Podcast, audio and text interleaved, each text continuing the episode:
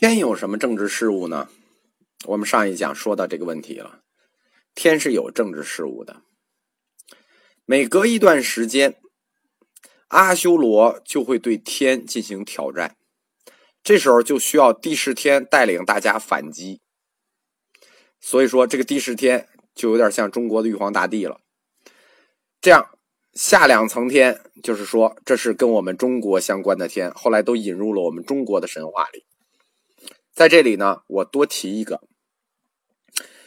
我们在佛教通史里提过，说印度人没有时间概念。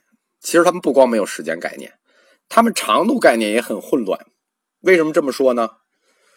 大家知道这个第二层天，就是所谓的这个三十三天有多大呢？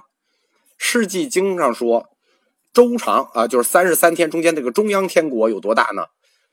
周长一万由旬，由旬呢？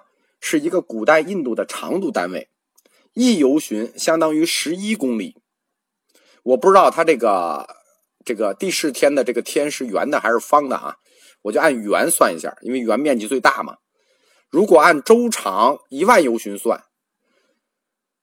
三十三天的面积应该是六万平方公里，差不多是北京的一半大，不到一半大吧？北京是十六万平方公里，它是六万平方公里。但是这地儿不算大啊，但是可但是，这中央天国里，就是地势天里的这个人个儿都很大，多大呢？平均身高一由旬，就是说这个地势天这帮人身高都十一公里。大家想一下啊，就是不到北京一半大的面积，都活着一堆十一公里高的人，你们觉得这比例协调吗？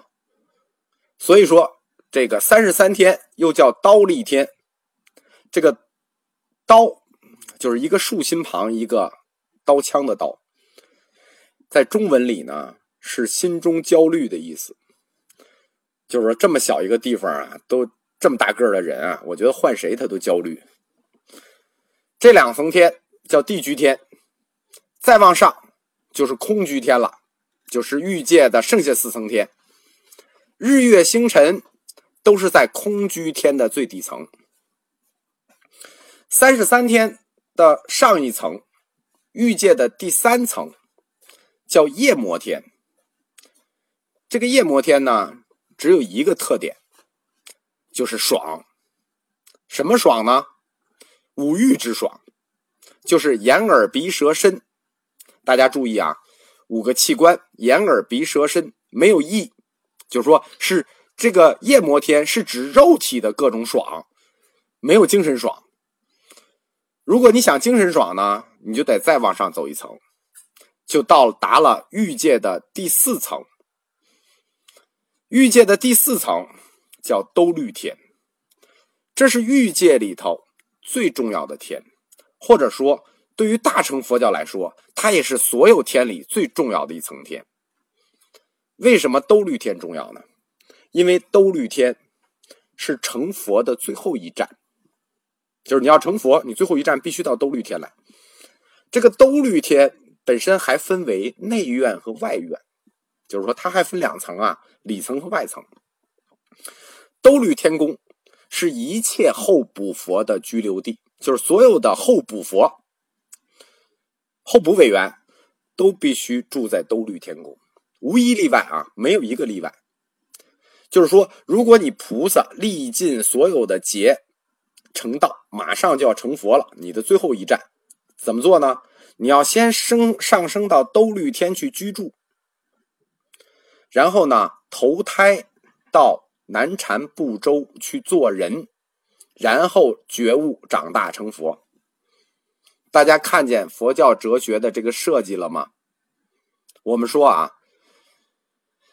佛教世界地图里的构成，每一层天都是有意义的，每一个道也是有意义的，都背后体现它的哲学意义。兜率天的意义是什么呢？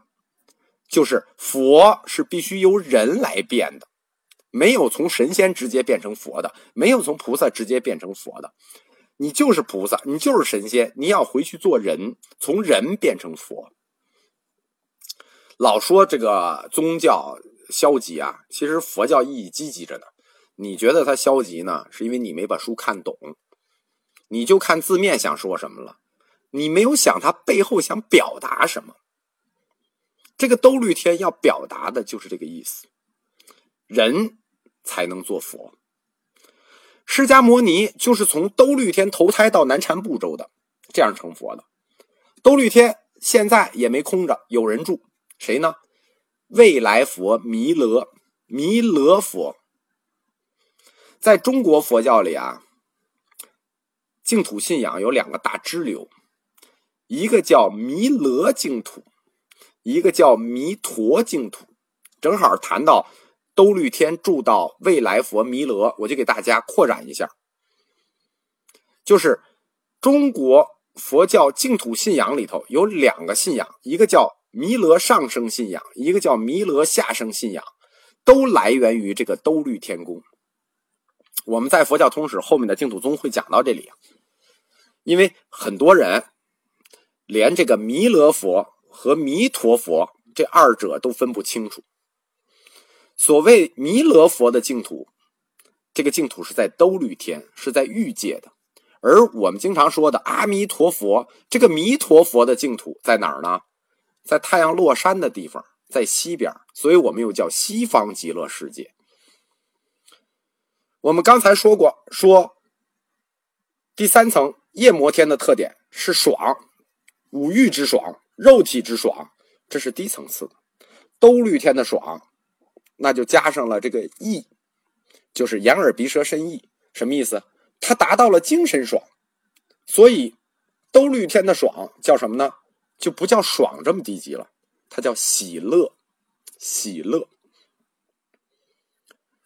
这就比那个夜摩天的爽层次上就不是高了那么一点点的问题喽。这两层天都是跟修习者有关的。再往上，那就是跟印度人有关的天了。